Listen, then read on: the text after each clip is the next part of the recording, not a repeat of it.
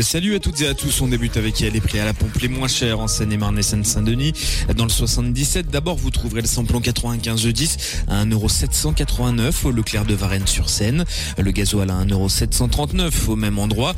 Dans le 93, le samplon 95 10 s'affiche à 1,779€ au Leclerc de Clichy-sous-Bois et le gasoil à 1,689€ au Leclerc d'Épinay-sur-Seine.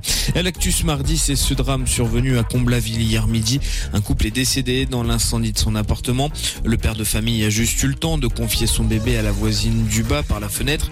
Puis il a mortellement euh, chuté en, euh, en tombant dans le vide euh, par rapport à son duplex. La mère de famille, elle est restée coincée dans l'appartement. Une enquête a été ouverte. Et puis une soixantaine de greffiers étaient réunis devant le tribunal de Bobigny hier. À l'appel de leur syndicat au niveau national, ils ont réclamé de meilleures conditions de salaire notamment. Dans l'actu également, Emmanuel Macron est toujours dans la deuxième plus grande ville de France, à Marseille, gangrénée par le trafic de drogue.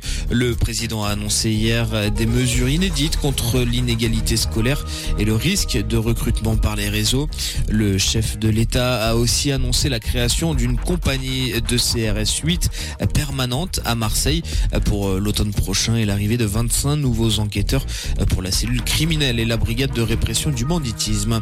Et puis le, la maire de Paris a annoncé hier qu'elle débloquait dès à présent une enveloppe de 2 millions d'euros pour venir en aide aux victimes de l'explosion du 277 rue Saint-Jacques. C'était le mercredi 21 juin dans le 5e arrondissement de la capitale. Une aide accompagnée immédiatement pour accompagner immédiatement les blessés, précise le communiqué. Enfin, la météo de ce mardi en Seine-et-Marne, ce sera ensoleillé avec des nuages qui accompagneront le soleil tout au long de la journée. Les températures, elles sont en légère baisse par rapport à ces derniers jours. Il ne fera pas plus de 25 degrés au meilleur de la journée.